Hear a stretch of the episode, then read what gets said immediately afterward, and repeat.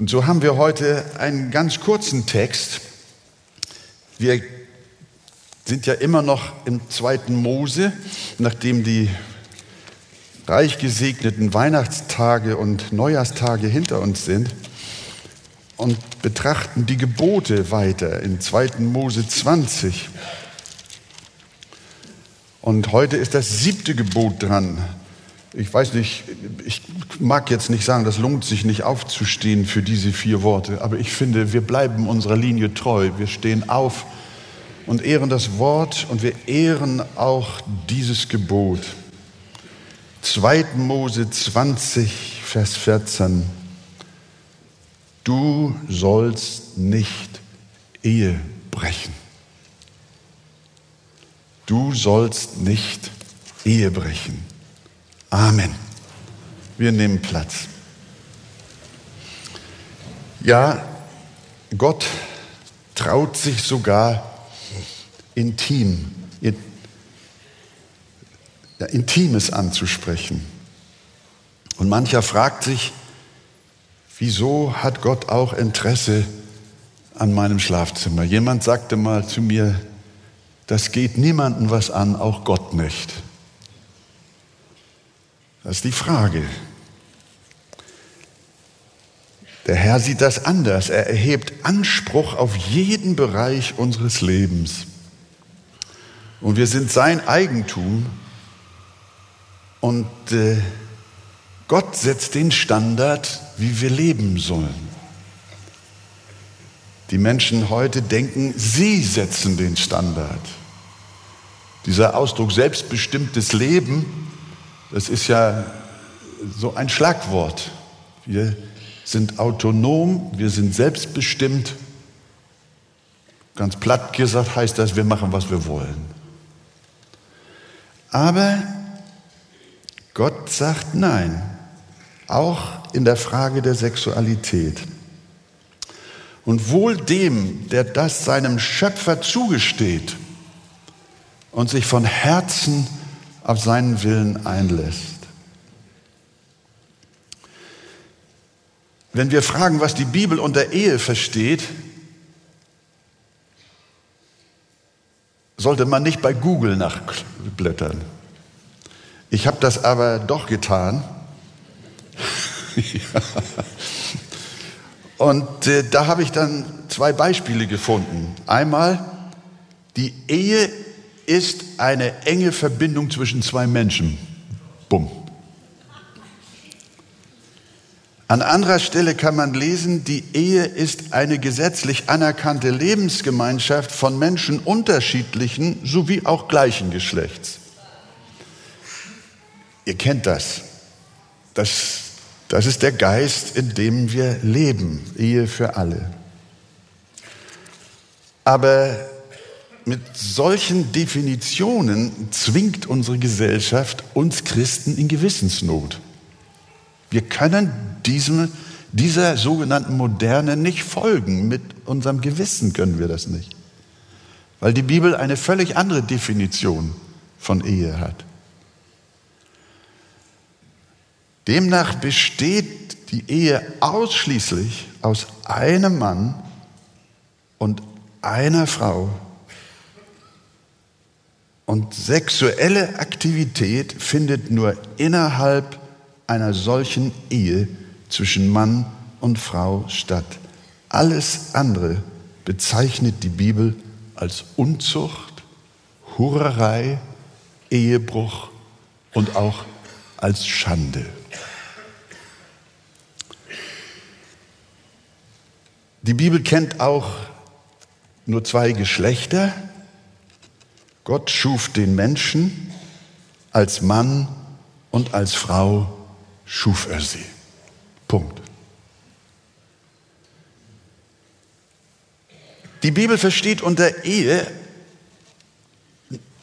auch nicht nur eine enge Verbindung zwischen Mann und Frau, sondern sie beschreibt die Ehe als ein Bündnis, als eine Bundesbeziehung zwischen Mann und Frau, die beide bewusst miteinander eingegangen sind. Sie haben sich nicht nur einfach ein Ja-Wort gegeben, sondern sie haben vor Gott und Menschen einander ein Ehrenwort gegeben. Ein Gelübde. Ein lebenslanges, unwiderrufliches Versprechen. Und das haben sie in der Gegenwart Gottes abgegeben und vom menschlichen Zeugen. Die Ehe ist also ein Bund. Und so lässt Gott es durch den Propheten Maleachi auch sagen. Da heißt es, der Herr war Zeuge zwischen dir und der Frau deiner Jugend, der du nun hier in diesem Fall untreu geworden bist, obwohl sie die Gefährten und die Frau deines Bundes ist. ist die Frau deines Bundes. Und damit merken wir, wir betreten heiligen Boden. Die Ehe ist nicht einfach nur eine Freundschaft, eine, eine Lebensbeziehung, eine Partnerschaft, sondern die Ehe ist ein heiliger Bund, von dem Jesus sagt, dass sie ein Fleisch geworden sind. Nicht mehr zwei, sondern eins. Sie haben sich ihr volles Vertrauen, daher kommt das Wort Trauung, Sie haben sich ihr volles Vertrauen geschenkt. Mehr noch, sie haben sich rückhaltlos versprochen, sich rückhaltlos hingegeben, ja sich sogar aneinander ausgeliefert, indem sie auch das Intimste ihres Lebens und Leibes miteinander geteilt haben. Ist es da nicht absolut okay, wenn Gott eheliche Loyalität erwartet? Wenn er gegen uns ist, wenn wir das Gelübde, das wir vor seinen Augen und Ohren abgelegt haben, brechen und wenn wir unsere Frau nicht schützen und lieben, sondern sie stattdessen verraten, sie entwürdigen und erniedrigen, was ist das für ein schändlicher Treuebruch? Wenn ich stärker den Mann im Vordergrund sehe als die Frau, müsst ihr mir verzeihen, da ich natürlich von meiner Perspektive auch gefordert bin, die Sache zu betrachten. Gott nimmt mich in die Verantwortung. Und in diesem Fall weniger als meine Frau. Aber meine Frau hat auch Verantwortung, genauso wie ich. Das Gebot, du sollst nicht Ehe brechen, soll also einen, soll ein schützender Rahmen sein für die innigste Intimität, die es zwischen zwei Menschen geben kann. Ja, Gott schenkt sexuelle Erfüllung. Er wünscht sie uns von Herzen. Sie kommt von ihm. Es ist seine Erfindung und nicht die des Teufels. Aber Gott gibt diese sexuelle Erfüllung nicht ohne Bindung, nicht ohne Verantwortung, nicht ohne den Bund der Ehe. Wer glaubt, außerhalb davon sexuelles Glück finden zu können, der soll sich nicht wundern, wenn er stattdessen Unglück, Verderben und Zerstörung erntet. Es wird heute angeblich, sage ich, sehr darauf geachtet, dass Frauen respektiert und man ihnen gegenüber nicht übergriffig wird, dass sie geachtet werden. Das ist sehr gut, das ist in Ordnung. Aber ich befürchte, dass dahinter auch eine große gesellschaftliche Heuchelei stehen kann. Wenn nämlich zur gleichen Zeit äh, Frauen in der Öffentlichkeit, an Plakaten, auf Plakaten, in den Medien, in der Werbung freizügig zur Schau gestellt werden, und die Männerwelt soll muss ich den Satz nicht zu Ende bringen. Was ist das für eine komische Art, Frauen zu achten in unserer Gesellschaft? Wenn jemand Frauen achtet und hochstellt, dann ist es die Bibel. Sie stellt die Frau hoch und wertschätzt sie. Aber nicht unsere Gesellschaft. Sie braucht nur Genderpunkte und Striche. Weil Gott nicht will, dass Frauen lediglich Lustobjekt für Männer sind, hat er sie durch das siebte Gebot geschützt. Und ich muss es nicht immer wiederholen, auch umgekehrt. Der Allerhöchste will nicht, dass sie einfach benutzt werden, sondern wenn ein Mann eine Frau begehrt, geht das nur unter voller Hingabe seines Lebens an sie. Ohne diesen Preis ist sie nicht zu haben. So erlesen ist Sexualität in Gottes Augen so heilig ist sie. Sie ist keine Schleuderware, sondern kostbarer als Edelsteine. Das ist wichtig zu verstehen. Sexualität gibt es nicht umsonst, sondern nur, wenn du dafür mit deinem Leben bezahlst. Paulus schreibt, die Frau verfügt nicht selbst über ihren Leib, sondern der Mann. Gleicherweise verfügt auch der Mann nicht selbst über seinen Leib, sondern die Frau. Da wird klar, dein Körper, lieber Ehemann und auch liebe Ehefrau, gehört, bleibe ich beim Ehemann, dein Körper gehört deiner Frau. Und du verfügst nicht mehr über deinen Körper, dass du ihn hinbringen kannst und hinwerfen kannst, wo du willst. Dein Leib gehört nicht dir, sondern deine Frau hat das Recht, das alleinige Recht, über deinen Leib zu verfügen. Und du hast kein Recht, ihr diese alleinige Verfügung einfach wegzunehmen. Aus diesem Vers sehen wir auch etwas von der sexuellen Gleichberechtigung zwischen Mann und Frau, wenn, wir, wenn ihr das nochmal auf euch wirken lasst. Wie, wie, wie ausgewogen die Bibel ist. Die Frau verfügt nicht selbst über ihren Leib, sondern der Mann. Und jetzt kommt die Gleichstellung. Gleicherweise verfügt aber auch der Mann nicht selbst über seinen Leib, sondern die Frau. Sehen wir, wie Paulus seiner Zeit voraus war? Das nennt man Gleichstellung.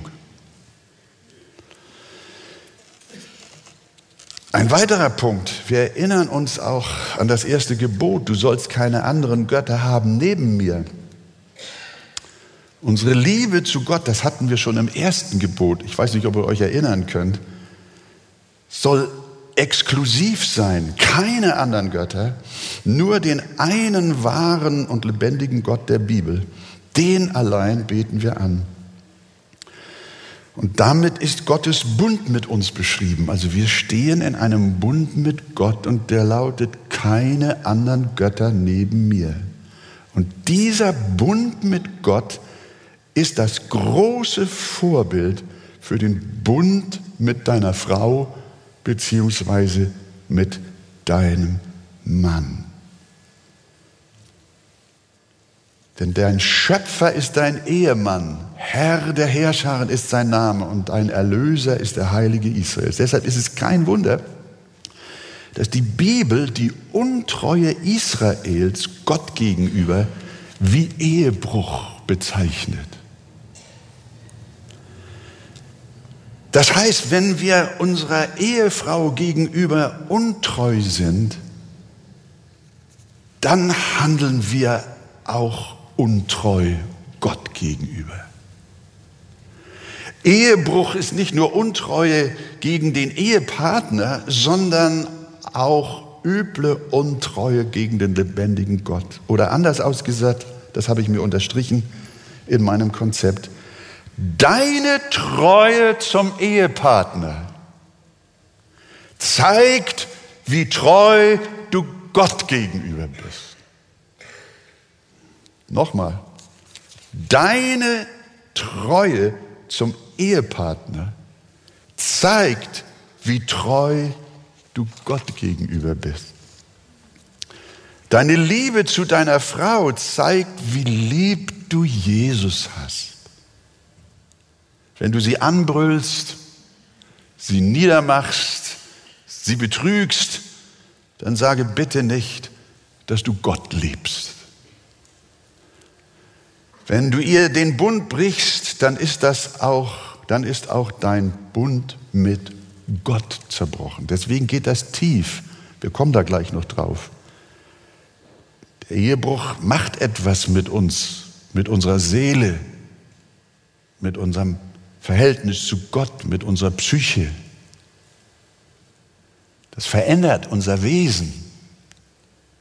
Paulus zeigt uns diesen Zusammenhang sehr klar. Er sagt, ihr, liebe Männer, liebt eure Frauen gleich wie auch der Christus die Gemeinde geliebt hat und sich selbst für sie hingegeben hat. Wir sehen also, liebe Geschwister, dass sexuelle Untreue und Unreinheit immer auch mit einer schweren Verletzung unserer Beziehung zu Gott einhergeht. Und da wird der Schaden dann riesengroß.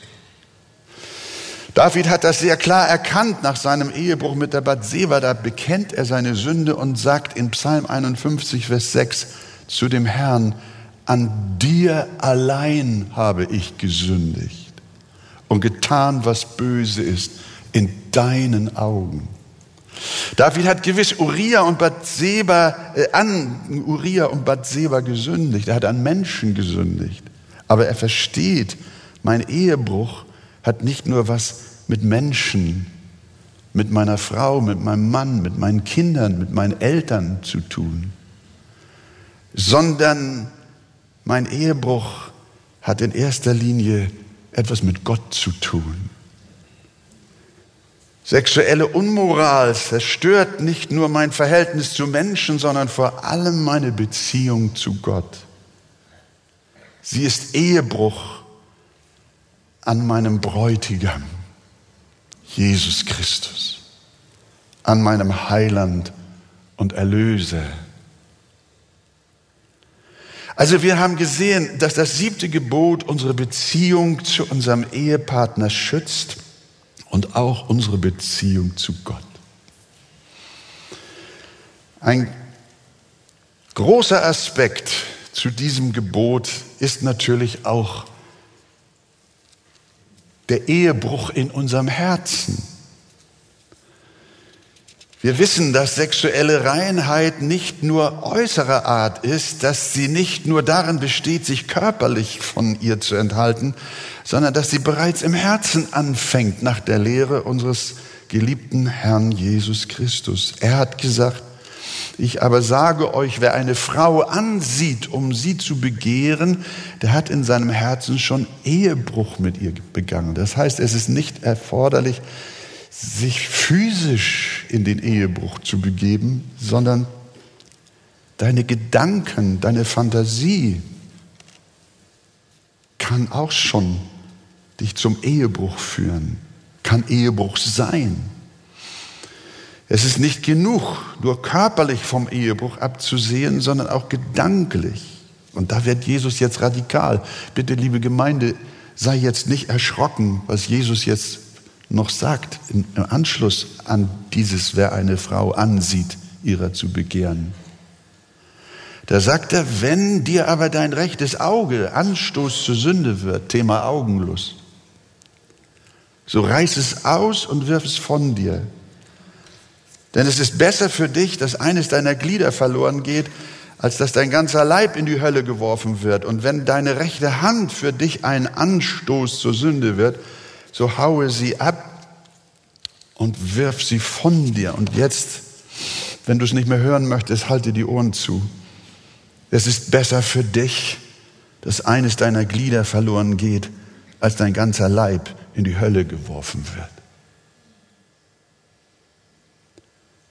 Ernster kann Jesus hier nicht sprechen. Also achte darauf, wovon sich deine Augen fesseln lassen. Achte darauf, wohin deine Hand am liebsten greifen möchte. Du befindest dich am Abgrund der Hölle. Die Offenbarung sagt, dass die Unzüchtigen draußen sein werden. Die Zeit ist nicht dafür da, das alles vollumfänglich zu zitieren. Paulus schreibt in 1. Korinther 9, Vers 6, und das lasst uns hören.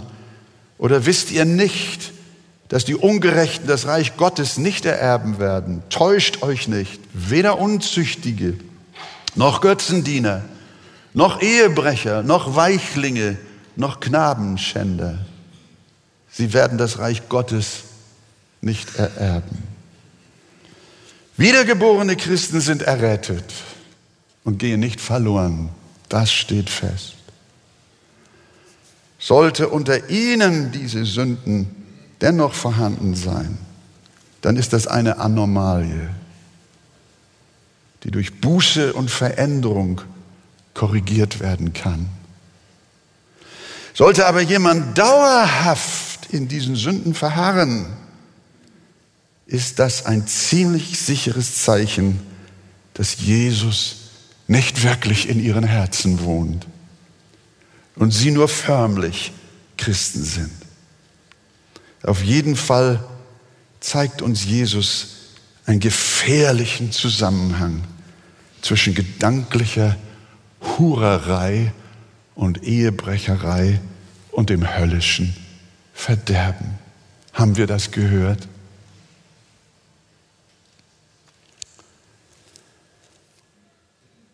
Es besteht nämlich eine große Gefahr mit diesen Sünden. Diese Sünden sind unglaublich raffiniert.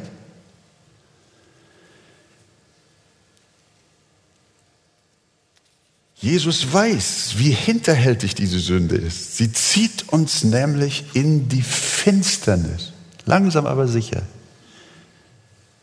in die Isolation. Menschen einerlei, in welcher Art sexueller, sexueller Sünde sie gefangen sind, sie suchen in der Regel die Dunkelheit. Nicht nur in der Regel, immer. Da gibt es gar keine Ausnahme.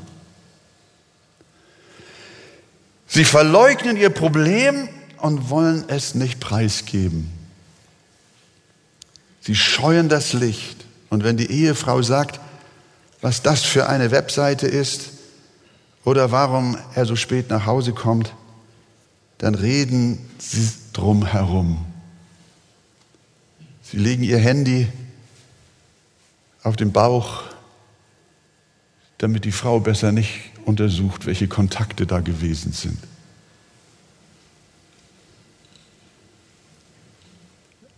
Aber je mehr sich, sie sich durch die Finsternis zu schützen versuchen, desto tiefer geraten sie ins Verderben und sie verstricken sich immer mehr.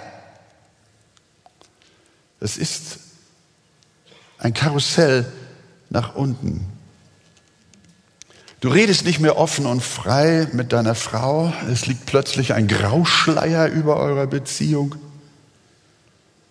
Auch mit deinen Eltern. Du suchst die Heimlichkeit. Im Gottesdienst ist dir auch nicht mehr wohl. Du hast ein Brandmal in deinem Gewissen. Als Abwehrreflex suchst du Fehler in der Gemeinde und ziehst dich von ihr zurück. Die Bibel lesen und Gemeinschaft mit Gott haben, das war einmal. Und so rutschst du immer weiter ab in die Isolation, in die Blase deiner verborgenen Lust. Und dein Leben fängt an, zwiespältig zu werden und du fängst an, ein Heuchler zu werden. Du lebst ein Doppelleben, ein offenes und ein heimliches. Du hast zwei Gesichter. Und wenn deine Frau schon ins Bett gegangen ist, dann bist du plötzlich ein anderer. Und wenn du irgendwo im Hotel übernachtest, dann bist du nicht mehr der, der du zu Hause bist. Und in der Gemeinde bist du auch ein anderer, als wenn du alleine bist.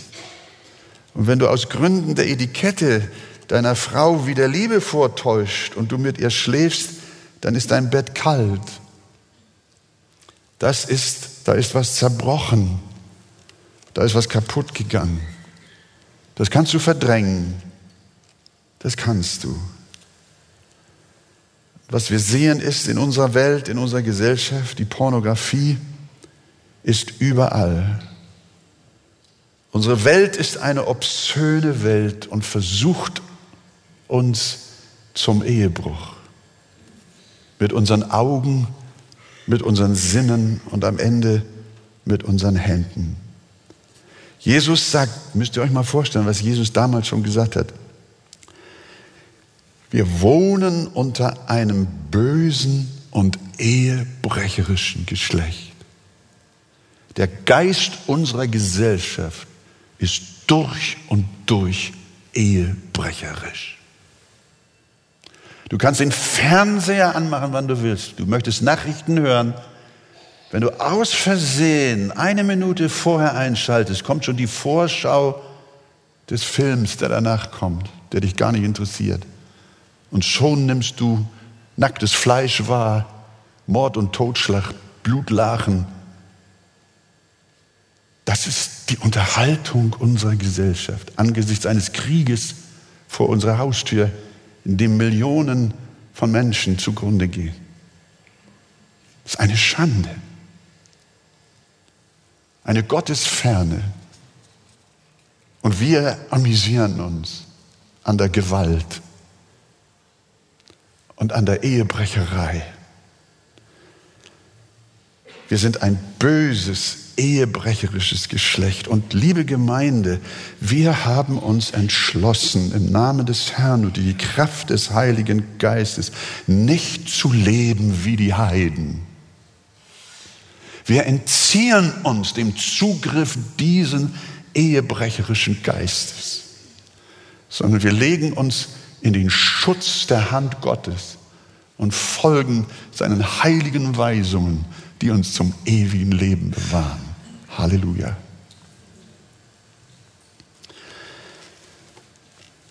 Der Teufel geht umher wie ein brüllender Löwe und erbarme sich über uns alle, über Männer wie Frauen, Jugendliche wie Alte. Niemand ist davor gefeit, auch Prediger nicht.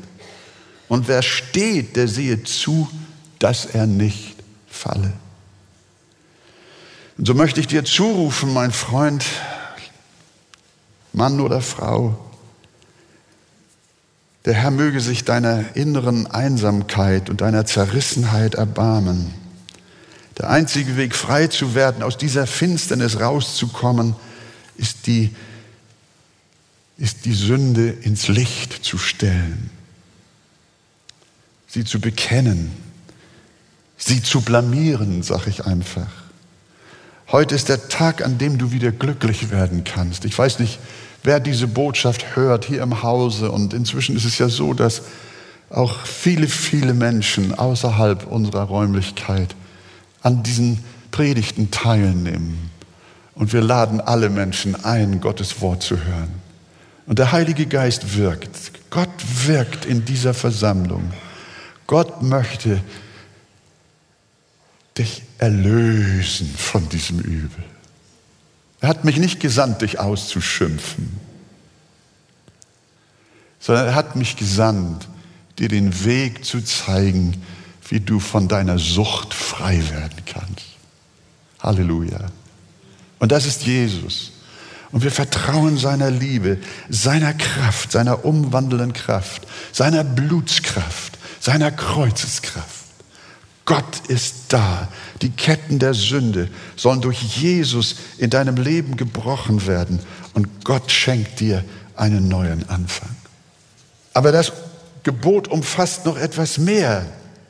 Wir haben schon gesagt, dass unsere Gesellschaft durch und durch sexualisiert ist. Je aufdringlicher das Outfit, desto besser. Und manchmal kommt es auch vor, dass die Art, wie wir uns in der Gemeinde anziehen, eine Provokation ist.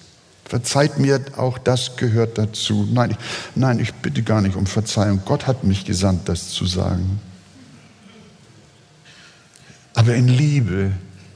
Und ich danke Gott sowohl für Schwestern und Brüder, dass wir uns in unseren Versammlungen unanstößig kleiden und einander nicht zur Versuchung werden, dass wir nicht straucheln. Und doch geschieht es hier und da ganz bestimmt nicht vorsätzlich und bewusst, sondern einfach so. Und deshalb, meine lieben Schwestern, ebenso meine lieben Brüder, aber aus meiner Perspektive. Liebe Schwestern, es ist schwer für eure Brüder, frei in euer Angesicht zu schauen, wenn sie gleichzeitig gereizt werden, zu den Teilen eures Körpers zu schielen, die sexuelle Funktionen haben. Ich weiß, ich sagte es schon, keine unserer lieben Schwestern möchte das vorsätzlich. Aber ihr müsst wissen, dass nicht wenige Brüder einen schweren Kampf um die sexuelle Reinheit ihres Herzens führen und auch in die Seelsorge gekommen sind oder auch nicht. Und wir sollten ihnen das Leben nicht noch schwerer machen, als es ohnehin in dieser Welt ist.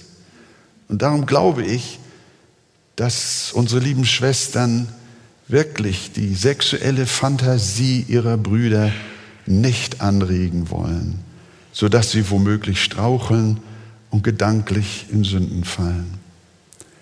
Wir können natürlich nicht einfach sagen, die Männer sollen sich doch im Griff haben. Ja, das sollen sie. Sie sollen und können im Namen des Herrn der Anfechtung widerstehen. Das können sie und dazu sind sie auch verpflichtet vor Gott. Es gibt keine Entschuldigung für sie und sie können niemand anderen für ihr Versagen verantwortlich machen und schon gar nicht die Kleidung irgendeiner Schwester.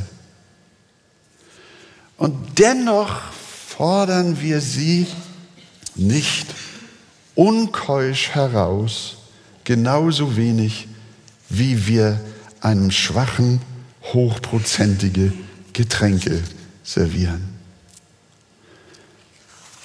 Ich bin meiner Frau sehr dankbar. Sie hat manchmal zu mir gesagt am Sonntagmorgen, äh, Wolfgang, was meinst du, kann ich so gehen? Ihr wisst, was ich meine, was, was sie meint. Sie, sie hat sich geprüft, ob ihre Art, wie sie sich kleidet, angemessen war und wollte das auch gerne von ihrem Mann auch hören, wie er das sieht. Aber auch ich habe gesagt zu ihr, ist das so in Ordnung? Wir sollten uns in der Familie gegenseitig helfen. Wenn dein Mann zu dir sagt, Liebling, ich glaube, du solltest so nicht gehen, dann solltest du nicht mit ihm streiten. Sondern ich glaube, es bringt großen Segen, wenn du deinem Mann auch hier folgst. Und ich sage es immer wieder umgekehrt, auch deiner Frau. Ihr lieben Töchter, seid nicht frustriert, wenn Mama dich in Sachen Styling um mehr Zurückhaltung bittet. Das nimmst du mit Freuden an. Denn du liebst ja Gottes Wort und hörst gern, was Paulus schreibt. Er schreibt ebenso will ich auch, dass sich die Frauen in ehrbarem Anstand mit Schamhaftigkeit und Zucht schmücken. Schaut mal, das ist auch eine Weisung vom Herrn zu unserer Hilfe, anders zu leben als die Heiden. Nicht mit Haarflechten oder Gold oder Perlen oder aufwendiger, heute müsste man sagen, oder allzu knapper Kleidung. Wir sehen also, dass das Gebot, du sollst nicht Ehe brechen, in beide Richtungen geht. Es betrifft den, der Ehebruch körperlich oder im Herzen begehrt, und auch den, der dem anderen zum Anstoß dahin wird. Und noch etwas, was das siebte Gebot umfasst. Das ist unser Verhalten im Ehebett. Auch darüber spricht die Bibel. Die Bibel ist ein wunderbares Buch. Sie hilft uns in allen Bereichen unseres Lebens und gibt Antwort auf alle unsere Fragen. Sie lässt uns nicht allein. Auch im Ehebett kann man ehebrecherisch sich verhalten. Calvin hat gesagt, es gibt auch einen Ehebruch an seiner eigenen Frau. Ehebrecherische Fantasiespiele betreiben und seine geliebte Ehefrau entwürdigen, analog zu dem, was du vielleicht irgendwo anders gesehen und gehört hast. Und nimmst diese Augenlust in dein Schlafzimmer mit hinein. Sexualität in der Ehe ist eine unaussprechliche Kostbarkeit, die allen beiden tiefe Erfüllung bringt. Sie ist so schön, sie ist so rein, ich sage es euch, dass ihr vor eurer Zärtlichkeit, bevor ihr körperliche Liebe miteinander erlebt, dürft ihr euch vor euer Bett hinknien und beten und Gott um seinen Segen bitten für eure Liebe, die ihr euch einander schenkt. Sexualität in der Ehe ist etwas Reines, absolut Reines und Heiliges. Und dann genießt eure körperliche Liebe. Sie ist nicht gegen den Heiligen Geist. Nein, sie ist ein unbeschreibliches Geschenk Gottes. Aber der Teufel will auch in dieses Paradies eindringen. Und das geschieht über den Kopf, über das Gehirn, über die Augen und die Gedankenwelt, über das Herz, das wir aus der Welt mit in unsere Zweisamkeit bringen. Deswegen gibt es so wunderbare Worte in der Bibel. Ich spreche ja nicht über Sachen, die ich mir selber so ausdenke, sondern das ist ja reflektiert von der Schrift. Die Ehe, Hebräer 13, Vers 4, soll von allen, die Ehe soll von allen in Ehren gehalten werden und das Ehebett unbefleckt. Die Unzüchtigen bringt es hier in Zusammenhang mit dem Ehebett und Ehebrecher aber wird Gott richten. Und Petrus schreibt, ihr Männer sollt gleichermaßen einsichtig mit eurer Frau als dem schwächeren Gefäß zusammenleben und ihr Ehre erweisen. Hörst du das? Du sollst ihr Ehre erweisen weil ihr ja gemeinsam Erben der Gnade des Lebens seid, damit eure Gebete nicht verhindert werden. Hier haben wir eine, eine interessante, nicht erwartete Verknüpfung. Unser Sexualleben verknüpft Gott mit unserem geistlichen Leben.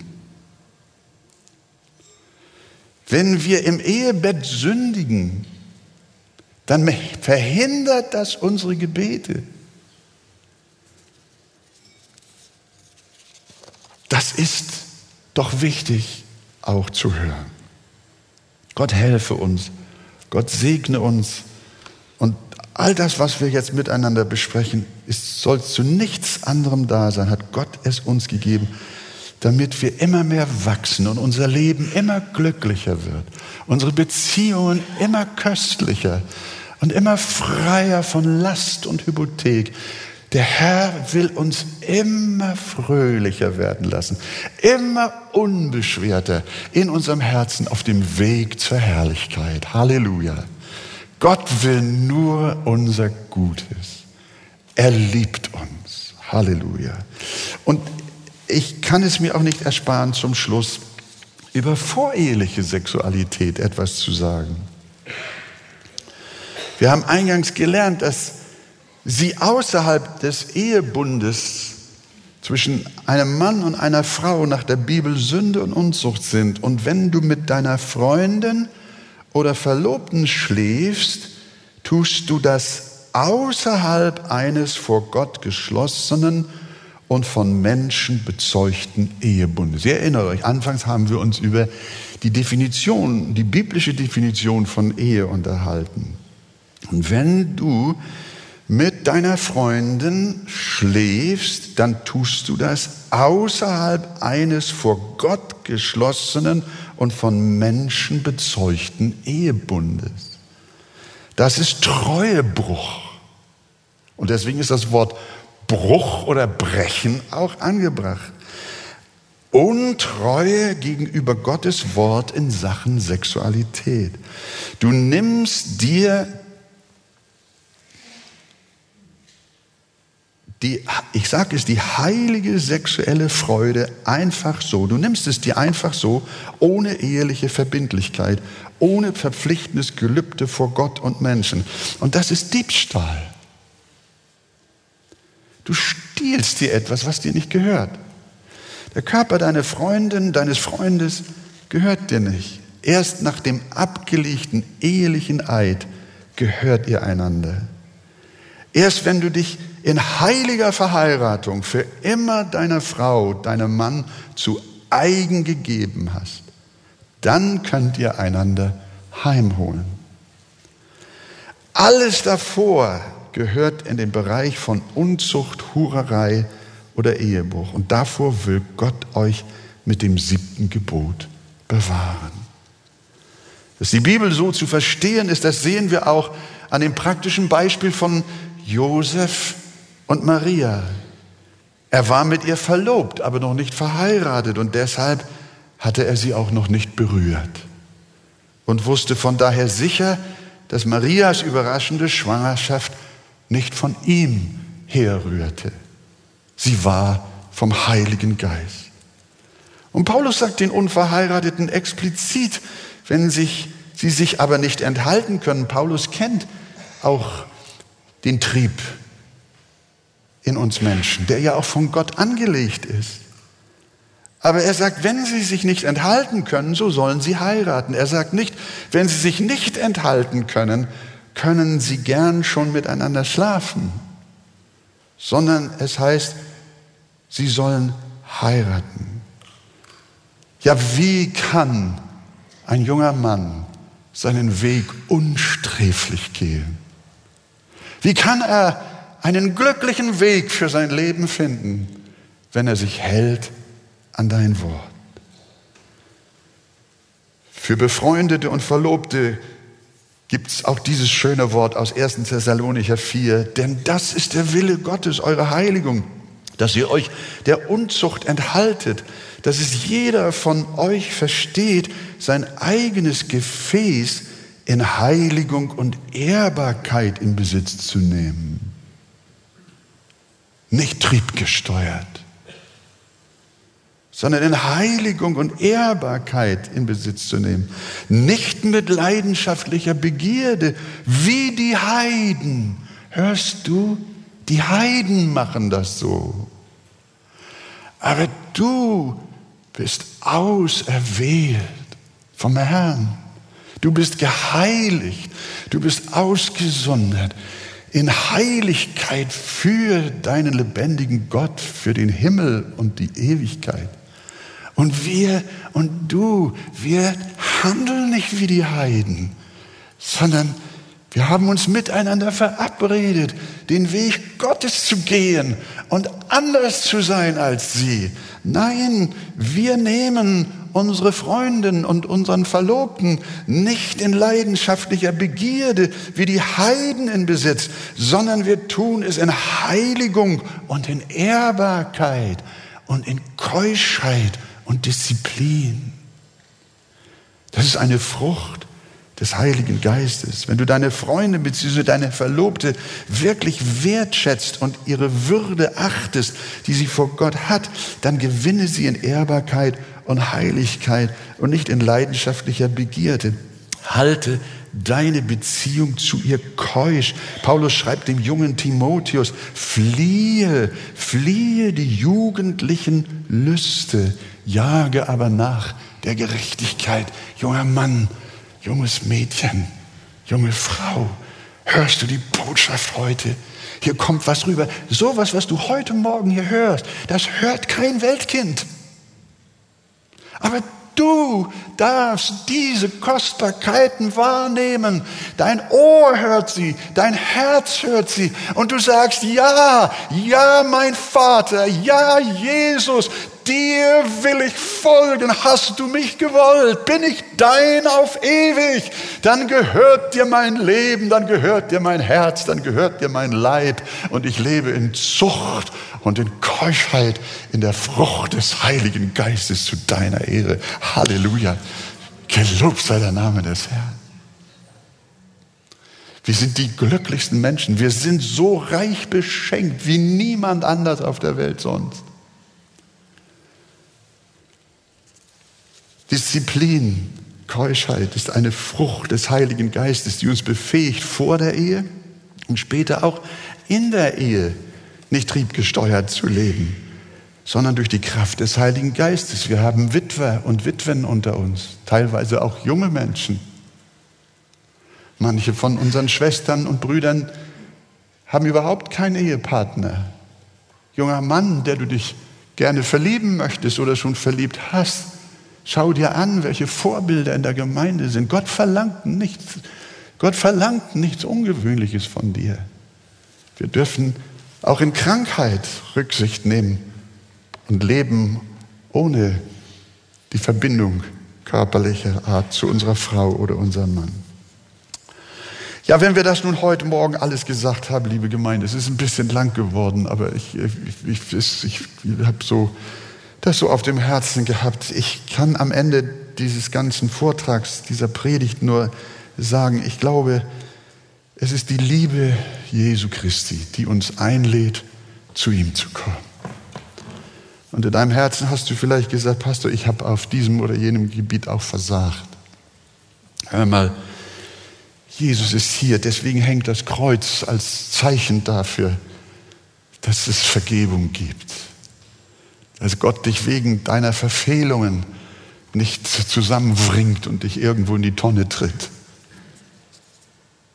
Das wird geschehen, wenn wir nicht ihm ergeben sind, wenn wir nicht umkehren, wenn wir nicht erkennen, dass wir auf falschem Wege sind. Aber ich möchte sehr gerne euch heute einladen, dass wir auch, bevor wir zum Abendmahl kommen, es ist eine wunderbare Möglichkeit, unser Herz auch zu prüfen, unsere Gedanken, unsere Sinne, unsere Fantasie, welche Bilder schweben in unseren Köpfen rum, welche Erinnerungen welche, welche Wünsche, welche Ansprüche erheben wir? Ich möchte dich von Herzen wissen lassen, die Gebote Gottes sind uns nicht zu unserem Schrecken gegeben, sondern sie zeigen uns die Liebe Gottes, weil er uns auf einen wunderbaren, glücklichen, segensreichen, guten Weg führen möchte. Und wir freuen uns, liebe Gemeinde, wir helfen uns gegenseitig den Weg zu finden. Und es gibt Seelsorge in unserer Gemeinde. Am liebsten hätte ich heute Morgen uns zum Gebet versammelt, dass wir mit den Schwachen beten. Aber das Abendmahl ist da und jeder kann es in seinem Herzen tun. Vielleicht stehen wir auf und ich bete auch so. Lieber Vater im Himmel, wir danken dir, dass du uns den Spiegel heute Morgen vor die Augen gehalten hast. Und ein jeder, so heißt es im Abendmahl, prüfe sich selbst. Und jeder komme zu dir. Herr, ich bete ganz besonders für Menschen, die innerlich auch zerbrechen, die traurig sind über die Unreinheit in ihrem Leben, in ihrer Gedankenwelt,